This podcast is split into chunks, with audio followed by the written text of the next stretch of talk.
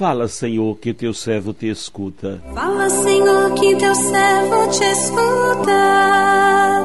Tua palavra fortalece a nossa luta.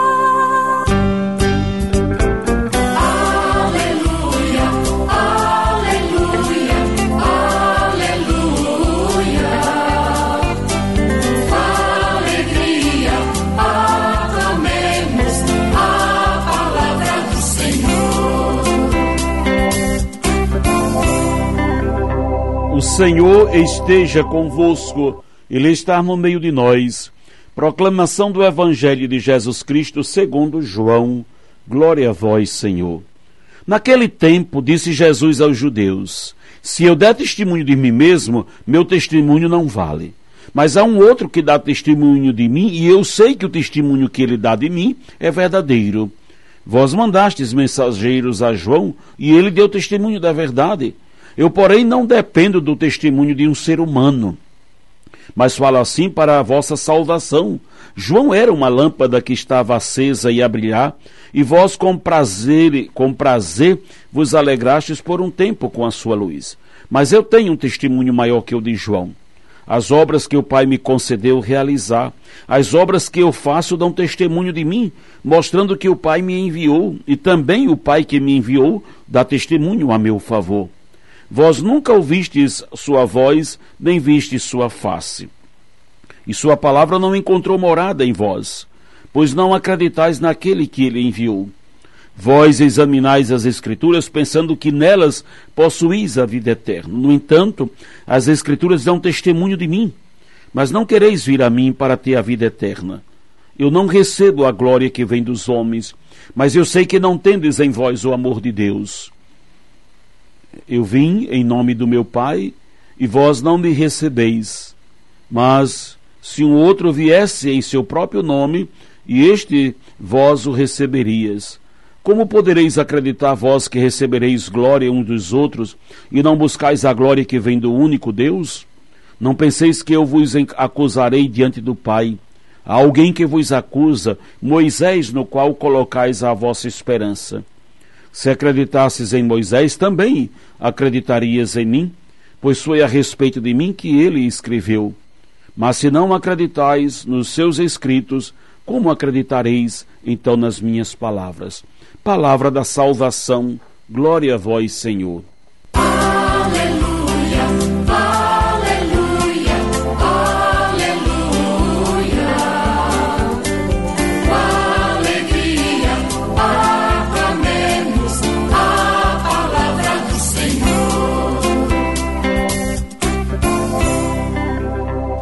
Meu irmão, minha irmã, nós estamos bem próximos da grande festa que Deus preparou para a humanidade, a Páscoa do Senhor Jesus.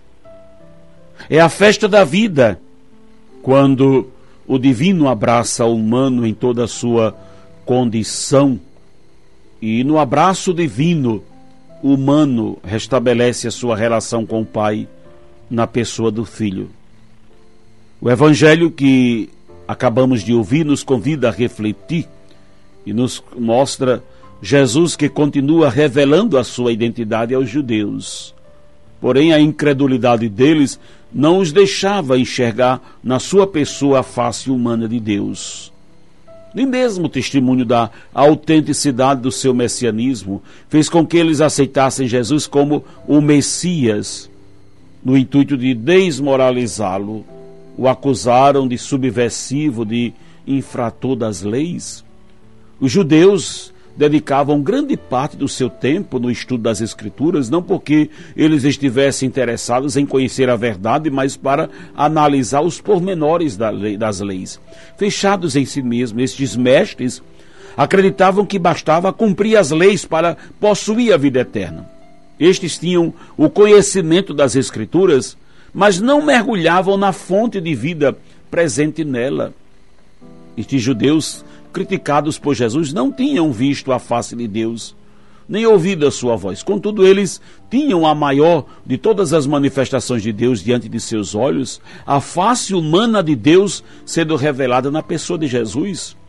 Por terem o coração endurecido, Eles não quiseram reconhecer Jesus como Deus encarnado, Deus que havia vindo salvar a humanidade corrompida pelo pecado. Inúmeras oportunidades foram dadas a este povo que fora escolhido por Deus para serem os primeiros a conhecer a verdade que liberta.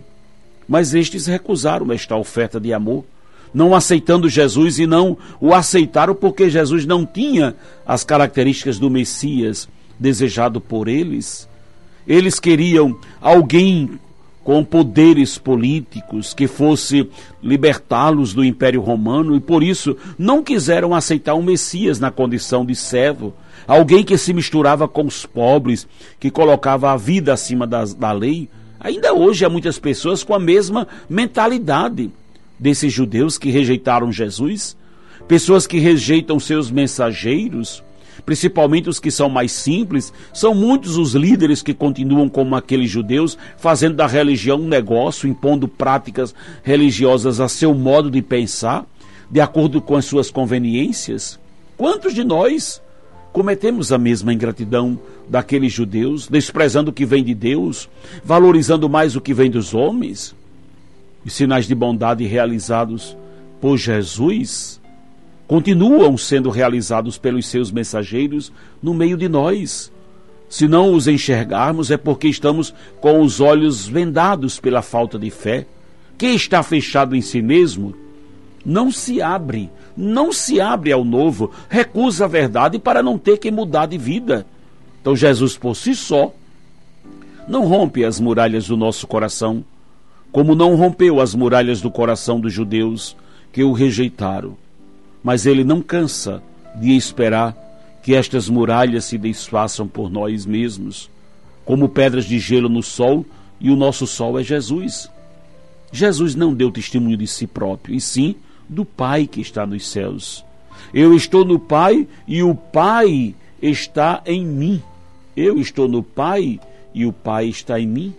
O Pai enviou seu Filho para mostrar as obras que ele realiza no meio de nós. Jesus é o homem da palavra. Ele é a palavra viva, é a palavra que dele nos cura, liberta, restaura-nos e dá dá-nos vida nova. A palavra de Jesus dá-nos vida eterna, porque ele tem a palavra que salva, que liberta e transforma. Não podemos somente querer falar bem, querer convencer as pessoas por aquilo que falamos, porque senão nossas falas viram verdadeiras falácias ou, ou palavras enganosas, mentirosas, que são contra-testemunhos para nós mesmos.